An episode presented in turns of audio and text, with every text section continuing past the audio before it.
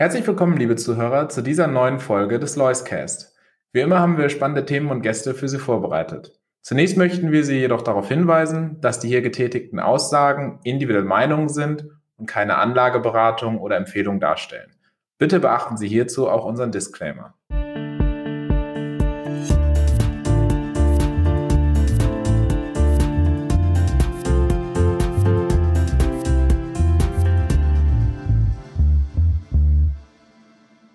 Herzlich willkommen zu einer neuen Ausgabe des Loiscast. Heute wieder einmal bei mir zu Gast Portfolio Manager Markus Herrmann. Markus, schön, dass du dir Zeit nimmst. Hallo Raphael.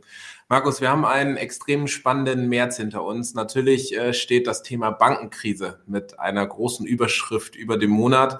Äh, gib uns doch mal einen Einblick. Du bist im Premium Deutschland ja in keiner Bank investiert gewesen, aber mit Sicherheit hat das ja auch Auswirkungen gehabt auf vielleicht Titel im Portfolio oder auf jeden Fall auf das Sentiment am Aktienmarkt. Wie hast du diese Bankenkrise erlebt und was denkst du, äh, wie damit jetzt umgegangen wird in den nächsten Wochen? Ja, generell ist es natürlich ein unschönes Thema, weil man sich dann ähm, schnell zurückversetzt fühlt äh, in 2008 keiner will natürlich dieselben Fehler zweimal machen. Jeder ist da extrem sensibel bei dem Thema Banken und äh, was das dann eben für Auswirkungen haben könnte.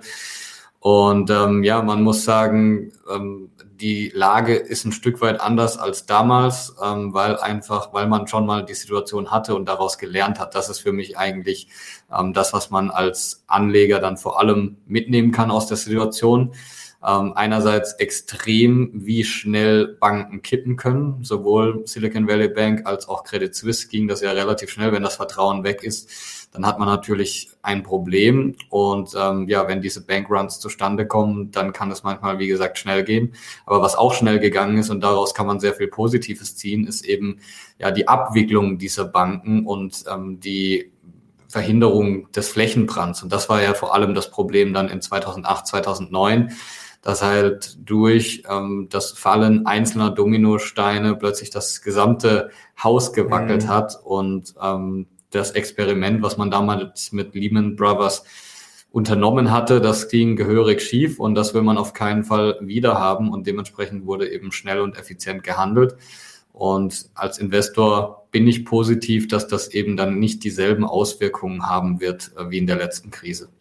Jetzt ist es bei gerade solchen Bankenthemen natürlich immer ein bisschen merkwürdig drauf zu schauen, was ist Realwirtschaft und was ist hinterher nur eine Auswirkung im Finanzsystem. Ähm, wo siehst du denn Auswirkungen auf die jetzt reale Geschäftsentwicklung von Unternehmen und bist du da auch irgendwo betroffen? Ja, also man sieht vereinzelt Auswirkungen. Natürlich muss man immer abwarten. Ähm, ein Unternehmenslenker XY, der vielleicht eine neue Maschine bestellen will, wird er jetzt tatsächlich dadurch beeinflusst ähm, in seiner Entscheidung, dass er diese Banknachrichten in, in den Medien konsumiert? Ja oder nein? Das kann man wahrscheinlich nicht in jedem Fall ausschließen, dass vielleicht die Rezession, in der wir stecken, äh, nochmal ein, um ein Quartal beispielsweise verlängert wird, weil die Entscheidungen erstmal ein Stück weit nochmal rausgeschoben werden, weil man erstmal abwarten will, wie sich die Situation entwickelt. Aber wenn da eben nicht mehr viel folgt ähm, auf diese zwei Banken, dann werden diese Entscheidungen dann auch relativ schnell wieder aufgenommen. Man sieht natürlich auch Unternehmen, die direkt mit den Banken zu tun haben. Banken sind ja generell sehr, sehr große ähm, Ausgeber, was äh, Geld angeht im IT-Sektor, ähm, weil es eben überwiegend um IT geht. Da muss man natürlich jetzt genau hinschauen, ähm, welche Unternehmen haben da Exposure dazu. In Deutschland fällt mir beispielsweise GFT Technologies ein, die wir auch schon in Stuttgart präsentiert hatten. Die haben überwiegend Banken als Kunden. Ähm, da wurde ich schon etwas vorsichtiger, was einfach die Umsatzentwicklung in den nächsten Quartalen angeht, weil ich mir vorstellen kann, dass die eine oder andere Bank ähm, jetzt erstmal vorsichtiger agiert. Dann gibt es natürlich Unternehmen im Silicon Valley, ähm, genau im, im gesamten Tech-Bereich dort in den USA, ähm, die von dem Kollaps der Silicon Valley Bank erstmal schon negativ betroffen wurden. Das heißt, da hat sich so ein, eine Art Realitätscheck eingestellt. Ähm, diese ja, äh, Luftschlösser, die dann gemalt wurden, mhm. sind in sich zusammengefallen. Und ähm, ja, dementsprechend äh, haben auch ja, unter, oder Personen das Ruder übernommen bei vielen dieser Unternehmen, die jetzt zum ersten Mal wirklich auf die Kosten achten Und ähm, das wirkt sich so aus, dass äh, in vielen Bereichen überhaupt keine Entscheidungen gefällt werden, weil sehr viel Unsicherheit herrscht. Und da muss man auch wieder schauen, wer hat da eben ähm, viel Umsatz in diesem Bereich, wer berät vielleicht dieses Unternehmen, wer erbringt Dienstleistungen. Ähm, und ja, das, das tun wir, das haben wir in den letzten Wochen gemacht und haben unsere Schlüsse draus gezogen. Der Fonds ist ja insgesamt ziemlich flat durch den März gegangen, der DAX an sich auch, also wenn wir beim Lois Premium Deutschland zumindest bleiben. Ähm, das sieht also so aus, als wenn zumindest bei deinen Titeln und im deutschen Aktienmarkt das Ganze mit einem, ich sage jetzt mal etwas suffisant leichten Schulterzucken dahingenommen wurde, aber nicht für größere Unruhen gesorgt hat. Ähm, woran liegt das und glaubst du, dass es jetzt auch dabei quasi bleibt? Ja, ich denke generell hat der Markt ähm, das dann gutiert, dass das relativ schnell abgehandelt wurde. Und vor allem äh, hat man ja auch zwei Seiten der Medaille. Erstens ist das ein Risiko an sich, äh, das Bankenthema, aber andererseits nimmt es natürlich die Fahrt äh, aus dem ganzen Zinsthema, weil natürlich gleich auch die äh, Zinslage, die man erwartet, sich nach unten entwickelt hat, weil argumentiert wurde, ja, die FED oder die, generell die Zentralbanken werden sich hüten, jetzt weiter stark die Zinsen zu erhöhen, wenn man gleichzeitig sieht, dass aufgrund auch der Zinslage dieser stark gestiegenen Zinsen die, ba äh, die Banken möglicherweise reihenweise umkippen. Und ähm, ja, insofern hat man, ist man jetzt eher wieder in die Richtung geschwenkt, dass man das Ganze durchaus auch konstruktiv sehen kann für die Aktienmarktbewertung. Und das ist eben das, was wir gesehen haben. Gleichzeitig äh, hat sich jetzt kein größeres Risiko bis jetzt daraus entwickelt.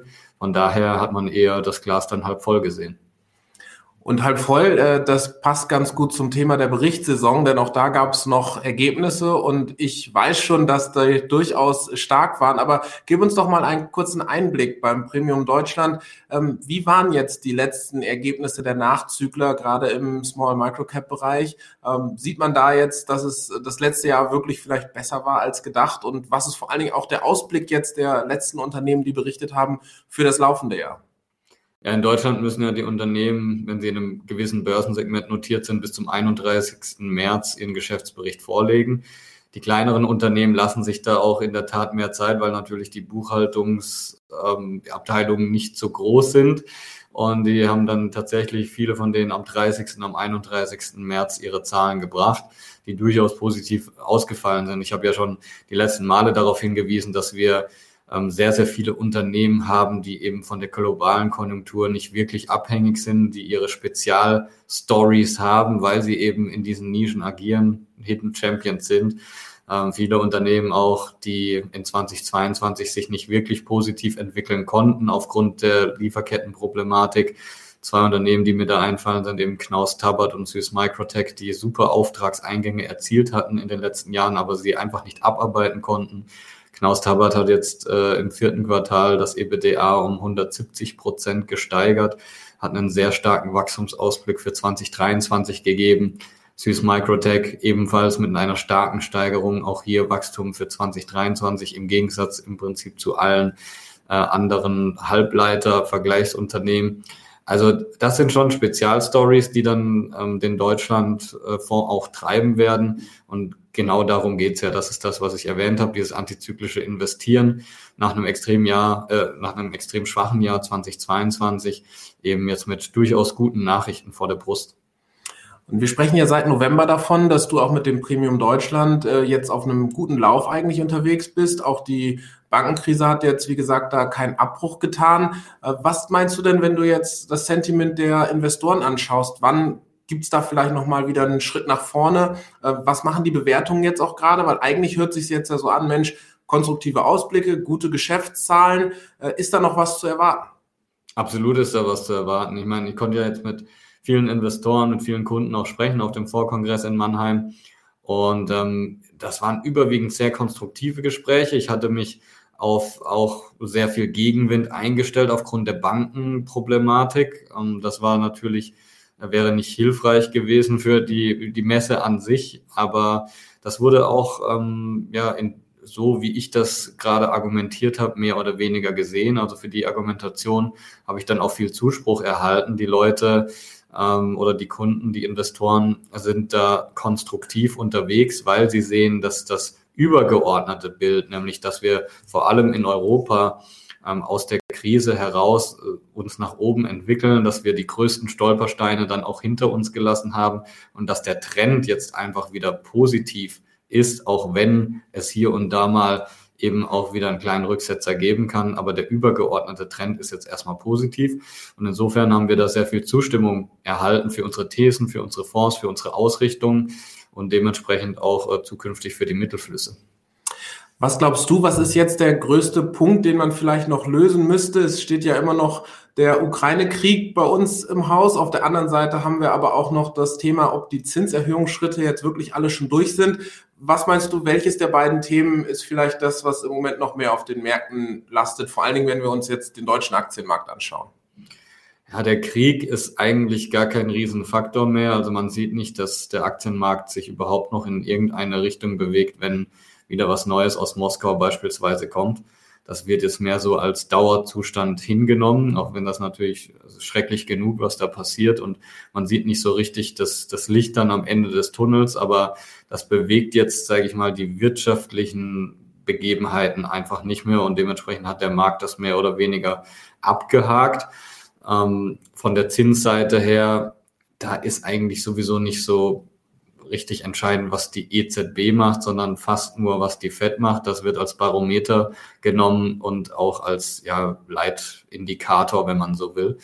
Und ähm, die EZB wird eben aufgrund der etwas späteren Phase des Zinsanhebens das etwas länger durchziehen. Aber am Ende sind alle Zentralbanken froh, wenn die Indikatoren dann in die richtige Richtung gehen, so dass man wieder die Zinsen senken kann, weil äh, man sieht ja einfach, was die hohen Zinsen dann auch anrichten bei einer Gesellschaft, bei Ländern, bei Unternehmen, die einen gewissen Verschuldungsgrad haben. Ja, und äh, dementsprechend sehen sich natürlich alle ähm, hin zu dem Ereignis, dass wieder äh, die Sache etwas ruhiger wird. Auch es, über die Inflation wird ja jetzt viel diskutiert, gerade der Unterschied Inflation, Kerninflation. Da vielleicht noch aus meiner Sicht ein Hinweis, so wie ich das interpretiere. Die Kerninflation ist in der Tat sehr stark und sehr hoch, beziehungsweise sehr dynamisch, aber aus meiner Sicht ist das einfach ein nachgelagerter Effekt der allgemeinen Inflation, beziehungsweise der Energie- und Nahrungsmittelpreise. Ähm, denn die Kerninflation ergibt sich ja mehr oder weniger daraus im nachgelagerten Effekt. Wenn ich beispielsweise einen Ölpreis oder einen Gaspreisanstieg habe, dann habe ich sofort den Effekt bei den Unternehmen oder an der, an der Tankstelle. Und daraufhin werden Preise erhöht von den Unternehmen oder beziehungsweise auch Preise für Dienstleistungen und so weiter. Es kommen die Löhne hinzu. Und deshalb habe ich in der Kerninflation natürlich diesen nachgelagerten Effekt. Und das kann man historisch auch sehen. Also wenn man die Kerninflation und die Inflation gegeneinander laufen lässt, dann ist die Kerninflation immer so ein Stück weit, ähm, ja, quasi nachgelagert, die Entwicklung, etwas verspätet. Und insofern braucht das etwas mehr Zeit, bis das abnimmt und bis das wieder runterkommt. Aber ja, der überliegende Trend ist ganz klar, dass die Inflationsrate abnimmt. Markus, vielen lieben Dank für diesen konstruktiven Einblick und weiterhin viel Erfolg beim Investieren. Dankeschön.